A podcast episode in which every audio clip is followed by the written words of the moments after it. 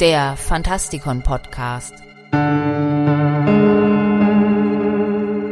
Fantastisch, schauerlich, kriminell.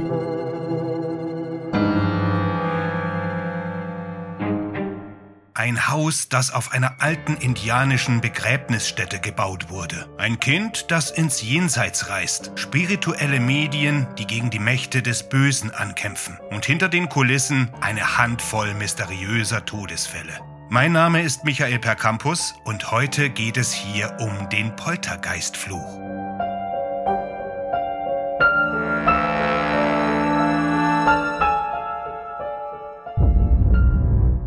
Tobe Hoopers und Steven Spielbergs Film Poltergeist von 1982 ist ein beliebter Horrorklassiker. Mit seinen einfallsreichen Spezialeffekten und seiner fesselnden Charakterentwicklung wird der Film häufig zu den besten Werken des Genres aller Zeiten gezählt. Poltergeist hat mehrere Fortsetzungen und einen von der Kritik geschmähten Reboot hervorgebracht. Doch jeder Versuch, die Reihe fortzusetzen, stößt auf erhebliche Bedenken. Das liegt daran, dass viele Fans des Films glauben, dass diese Filmreihe verflucht ist. Was also ist der Poltergeistfluch und ist da was dran? Flüche sind eigentlich ein faszinierendes Phänomen, aber vielleicht kann man sie mit der allgemeinen Angst vor dem Tod erklären oder noch wichtiger, vor der Angst, was mit uns nach dem Tod geschehen könnte. Wir haben keine Kontrolle darüber und so müssen wir unseren Familien eine Warnung hinterlassen, um sicherzustellen, dass sie unsere Überreste nicht einfach irgendwo hinwerfen und die ganze Sache vergessen. Die Lebenden von jenseits des Grabes heimzusuchen, um sie zu warnen, ist sicher der effektivste Weg. Im Laufe unseres aufgeklärten Daseins haben wir allmählich gelernt, dass es keine Flüche gibt und dass wir unsere Toten aus einem rein menschlichen Anstand und nicht aus Angst angemessen pflegen sollten. Aber genau das macht die wirklichen, echten und verbürgten Beispiele von Flüchen umso erschreckender.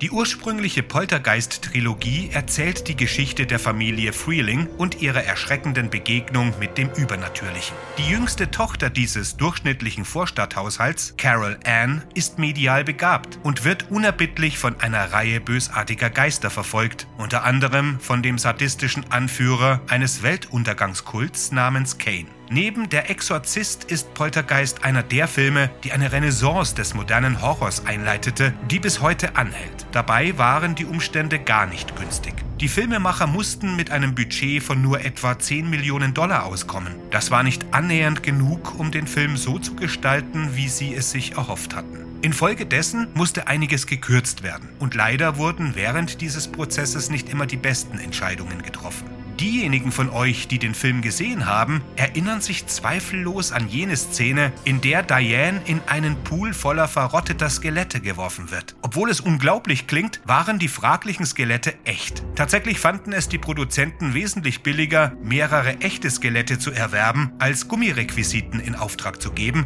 und so wurden die Überreste mehrerer menschlicher Leichen in den Pool geworfen. Am Set wusste das keiner. Die Schauspieler wurden erst sehr viel später darüber informiert.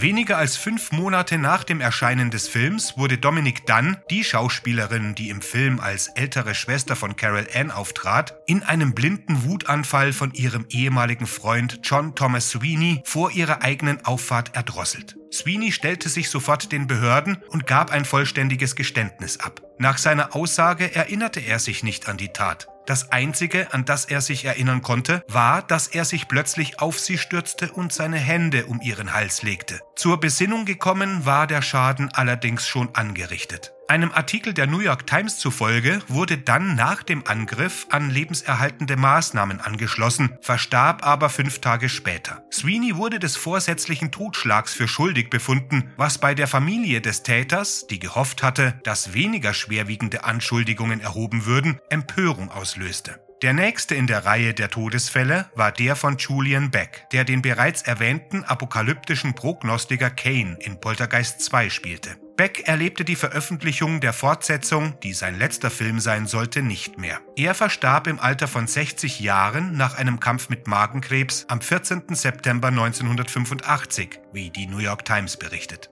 Will Sampson hatte im zweiten Film der Reihe einen freundlichen Geist namens Taylor gespielt, der Carol Ann beschützte. Laut The Herald Journal starb er am 3. Juni 1987 plötzlich an Unterernährung und Nierenversagen. Er war 53 Jahre alt. Nicht lange danach verstarb Heather O'Rourke, die junge Schauspielerin, die in allen drei Filmen die Protagonistin Carol Ann spielte, ziemlich plötzlich. Die Ärzte hatten versucht, einen akuten Darmverschluss zu beheben, der durch eine angeborene Darmverengung verursacht worden war, konnten die junge Schauspielerin jedoch nicht mehr rechtzeitig retten, wie die LA Times berichtet. O'Rourke wurde am 1. Februar 1988 für tot erklärt. Sie war zwölf Jahre alt. Aber die Stars waren nicht die einzigen, die einer nach dem anderen starben. Lou Perryman, der nur die kleine Rolle von Puxley spielte, wurde von einem Ex-Sträfling in seinem eigenen Haus mit einer Axt getötet. Die schockierende Art von O'Rourkes Tod bestätigte für viele, dass etwas Verdächtiges im Gange war. Gerüchte darüber, welche Mitglieder der Besetzung als nächstes sterben würden, machten die Runde.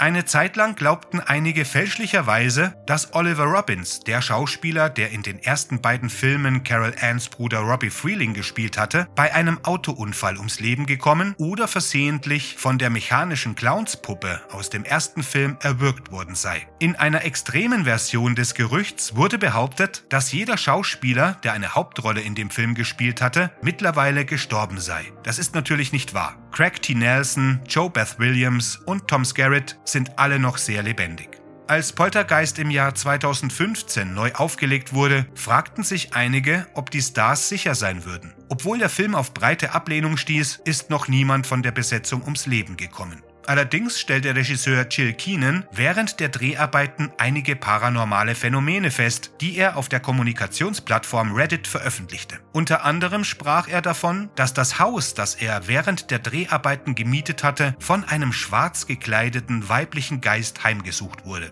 Nachdem er dort ausgezogen war, erhielt Keenan einen Anruf von der früheren Besitzerin, die wieder eingezogen war und sich über die Vorgänge im Haus erschrocken hatte und wissen wollte, ob der Regisseur etwas davon erlebt hätte. Man kann natürlich behaupten, dass jedes Franchise, das so alt ist wie Poltergeist, einen natürlichen Anteil an Tragödien haben wird. Aber andererseits hört man nicht viel über den Ghostbuster-Fluch oder den Zurück in die Zukunft-Fluch. Wie man es auch betrachten mag, es scheint doch ziemlich eigenartig zu sein, dass so viele seiner Darsteller in so einer relativ kurzen Zeit unter diesen mysteriösen Umständen ums Leben gekommen sind. Wer weiß, vielleicht ist alles nur ein Zufall. Aber vielleicht hatten alte Zivilisationen doch recht damit, die Toten zu fürchten. Interessante Bücher, interessante Filme, Serien, Comics, Bands, merkwürdige Ereignisse, Kreaturen oder Rätsel, Gegenstände, Orte und Legenden, Spuk, Tod und Teufel. Kurz, alles was interessant ist. Das erwartet euch auch zukünftig im Fantastikon. Und damit erweitern wir unser Programm und tauchen tief ein in die Mysterien unserer Kulturgeschichte. Das war's für heute und wenn euch die Sendung gefallen hat, dann abonniert den Kanal, wo immer ihr ihn hört und schaut auf fantastikon.de vorbei und hinterlasst einen Kommentar.